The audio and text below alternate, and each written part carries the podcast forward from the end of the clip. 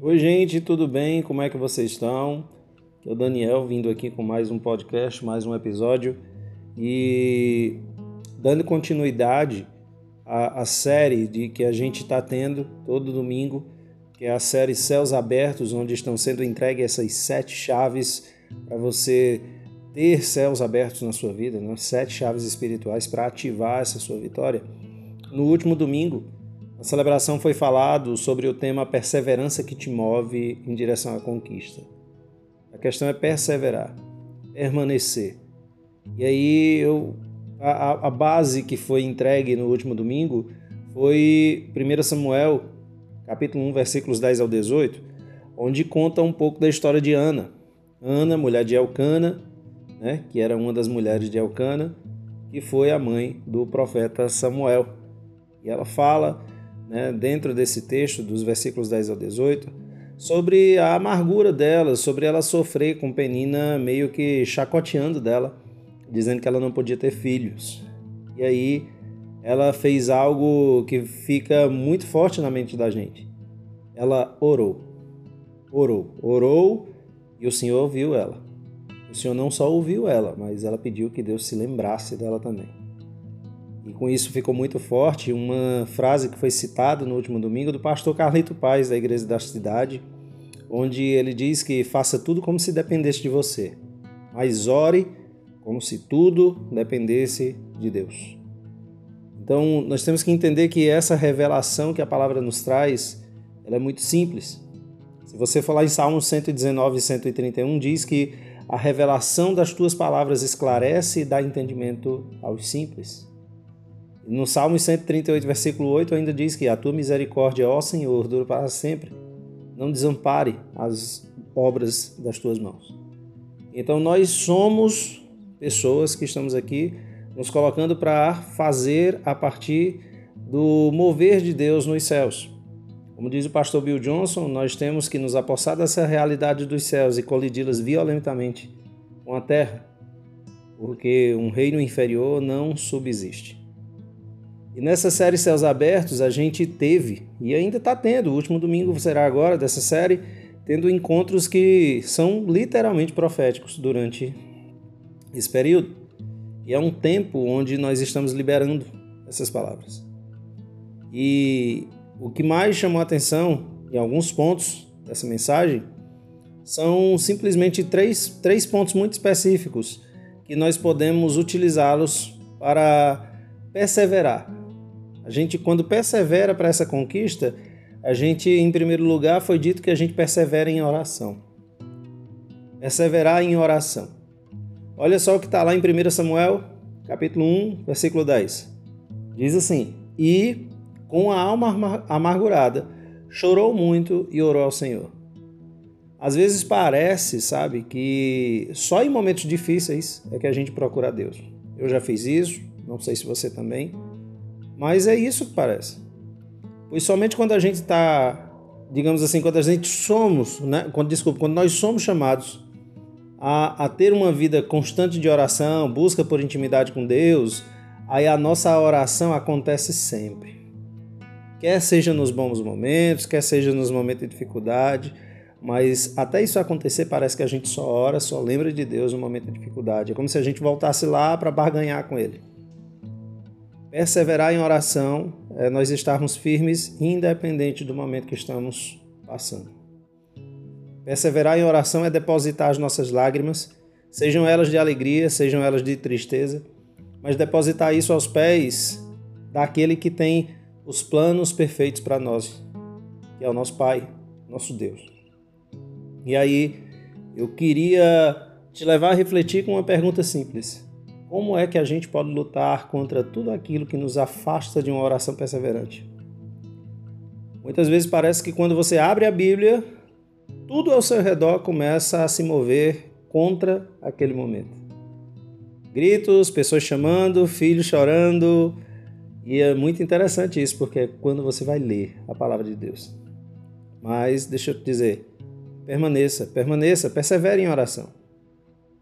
Um segundo ponto é que temos perseverança para a conquista quando a gente permanece no propósito. Primeiro a gente persevera em oração e depois permanece no propósito. Olha só o que diz no versículo 11. Ó Senhor dos exércitos, se tu deres atenção à humilhação de tua serva e te lembrares de mim, e não te esqueceres de tua serva, lhe deres um filho, então eu, eu dedicarei ao Senhor. Ana, ela disse, pediu a Deus: se o Senhor me der atenção a essa humilhação, se o Senhor se lembrar de mim, se o Senhor não se esquecer de mim e me der esse filho, eu vou dedicar ao Senhor questão não é se a gente pede tanto céus abertos para ter o que a gente quer e pedir isso a Deus, mas é se nós estamos dispostos a entregar essa semente que Deus coloca na nossa vida através de um momento de oração. Deus ele se opõe aos orgulhosos e ele exalta o humilde. Então, por isso, deixa eu te dizer uma coisa: não reclame, mas ao contrário disso, clame. Ore, consagre, faça votos se for preciso, faça um jejum, permaneça firme no propósito encha sua casa com a atmosfera de adoração. Não falo só de louvor, não falo só de uma música, mas de um ambiente de adoração. Faça tudo entregando ao Senhor, com esse propósito de fazer com que ele seja entronado ali. Pois Deus ele pode fazer tudo, mas essa atitude de submissão a essa vontade de Deus que cada um tem é o que agrada a ele. Por isso a gente não pode simplesmente pedir, mas sim pedir e agir. Pedir e agir. Então, nós temos que sempre pensar o que foi dito lá pela frase do pastor Carlito Paz. Faça como se tudo dependesse de você, mas ore como se tudo dependesse de Deus. Aí sim, a partir dessa ação e confiante, enxergando com os olhos da fé o que você ainda não viu naturalmente já ser realizado sobrenaturalmente, aí sim você vai começar a enxergar. E em terceiro e último lugar, foi dito que temos que focar na promessa. Olha só no versículo 17. Eli respondeu: Vá em paz e que o Senhor, Deus de Israel, lhe conceda o que você pediu.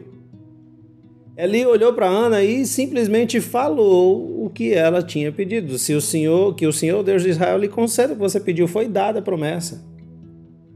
Foi dado. Então, a gente tem que lembrar sempre de manter o foco. Foco é simplesmente dizer não a tudo que te afasta do teu propósito. Então, manter o foco pode até ser desafiador dos dias de hoje, principalmente quando nós já somos cobrados na rotina do dia a dia, no trabalho, nos compromissos, em todas as outras situações que você pode ter. E aí, o que é que a gente pode dizer das redes sociais, hein?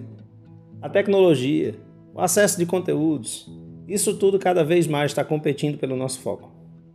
E isso compete com o nosso foco na promessa. Por isso, não foque nas promessas dos outros. Foque e se concentre no que Deus prometeu para você. Você é você. Você já parou para analisar que se você deseja tanto se comparar com os outros, isso faz com que o mundo deixe de ter uma pessoa exclusiva feita exatamente da única forma que ela, que ela é, que é exatamente você mesmo. Ana ela parou de chorar quando recebeu essa promessa. Ana não parou de chorar quando recebeu a criança, ela parou de chorar quando recebeu a promessa. Ela teve fé, ela perseverou. Ela mudou o seu semblante assim que recebeu a promessa.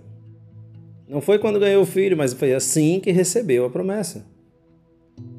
Então, nós temos que entender que a gente tem que pôr na cabeça que Deus está agindo. Deus ele está agindo. E aí a pergunta que eu quero te fazer sobre esse ponto específico é: como é que anda o seu foco na promessa que Deus já tem para você? Deus ele passeia na eternidade, Deus ele criou a eternidade. Está lá em Isaías, maravilhoso conselheiro, Deus forte, Pai da eternidade, príncipe da paz. O tempo de Deus ele não é para preparar a promessa, é para preparar você para receber a promessa. Ele já está lá no lugar que ele te prometeu, só te esperando você se moldar para receber aquilo que ele quer derramar sobre você. Ana e Elcana adoraram antes mesmo de receber o cumprimento dessa promessa. E essa deve ser a nossa busca, para que a nossa adoração reflita a alegria, reflita a alegria dos céus. Pois nós sabemos, nós sabemos que a gente pode até esquecer das promessas, mas Deus é fiel e não esquece quando promete algo para gente. Você pode até esquecer do que Deus falou, mas Ele não esquece do que te prometeu.